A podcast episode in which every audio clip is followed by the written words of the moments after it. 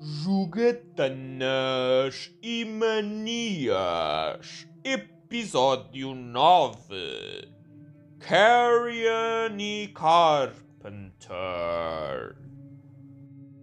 Quando vi pela primeira vez aquela amálgama de cor vermelha pixelizada a devorar humanos, eu pensei para mim: pronto, mais um jogo indie de terror e sobrevivência. Não fazia a mínima ideia do que era Carrion, o género ou a mensagem que tentava passar. Foi, aliás, por mero acaso que numa das inúmeras visitas ao Xbox Game Pass decidi descarregá-lo. Só para ver o que era, afinal. Pois olhem que estava muito enganado, porque Carrion fez uma a John Carpenter, o reconhecido cineasta norte-americano, e brincou com as minhas expectativas. Mas vamos devagar, porque este trocadilho serve para mais do que uma ponte temática. Caso nunca tenham ouvido falar de Carrion, saibam que se trata de um jogo onde assumimos a pele.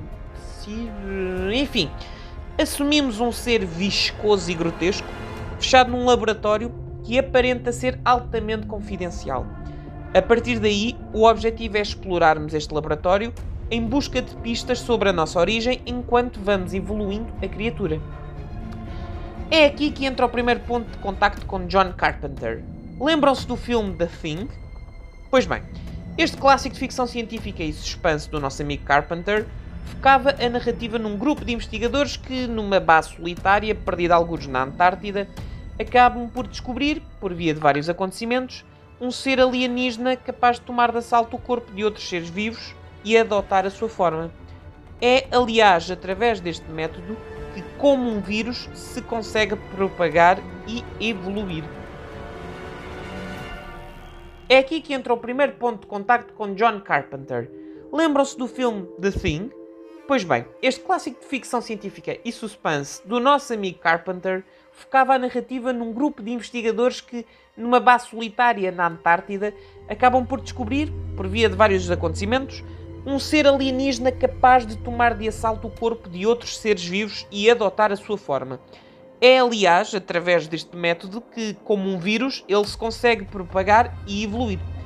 Em termos cinematográficos, esta premissa cria uma história altamente assustadora, por nos manter sempre de pé atrás. Afinal, como as personagens, muitas vezes duvidamos das intenções dos que os rodeiam, por não sabermos se, afinal, o ser alienígena os invadia. Porém, sempre do lado das vítimas, dos humanos, dos que teriam que sobreviver à ameaça sobrenatural. No caso de Carrion, vira-se o bico ao prego e vemos exatamente o mesmo, mas da perspectiva do monstro. Isto porque toda a jogabilidade está assente nos nossos tentáculos. São os mesmos que usamos para nos deslocar, para mover objetos, resolver enigmas para abrir portas e devorar inimigos. Tudo isto construído num ambiente altamente claustrofóbico e opressor, tal como The Thing. Até aqui, pela descrição, tudo aponta para que Carrion seja um jogo de horror, não é? Mas não. É um Metroidvania. Mais do que isso, é um Metroidvania alicerçado puramente em puzzles na perspectiva do monstro.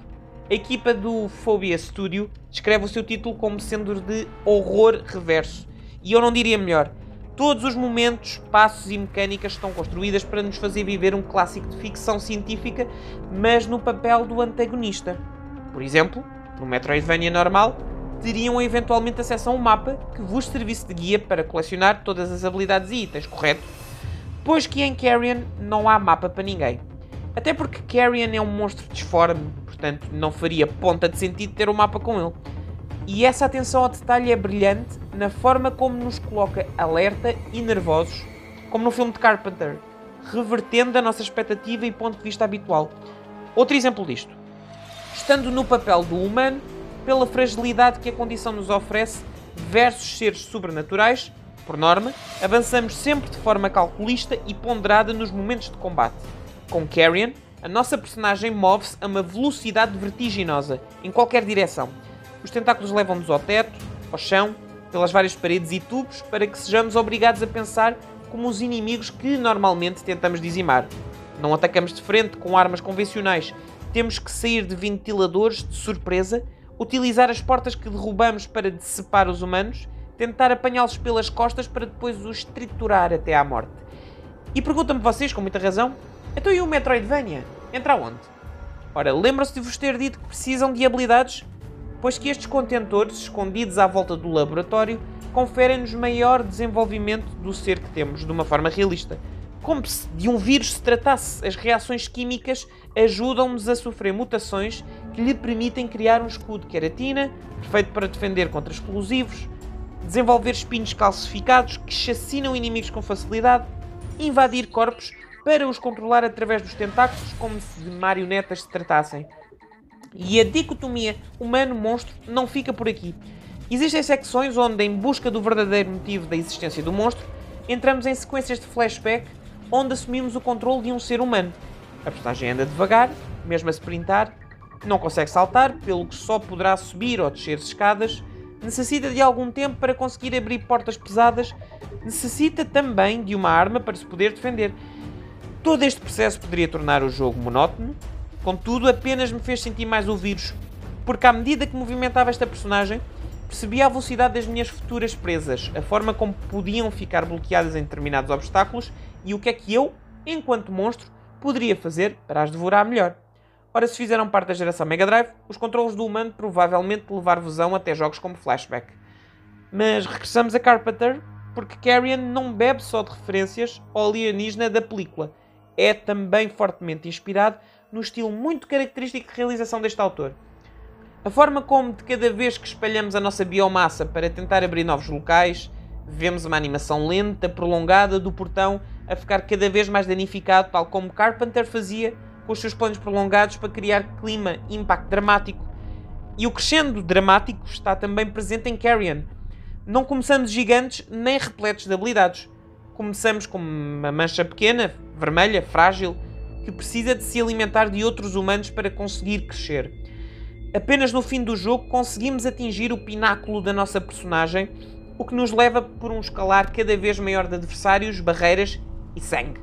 Porque, como Carpenter, a utilização do horror como caminho narrativo é também uma mecânica muito presente.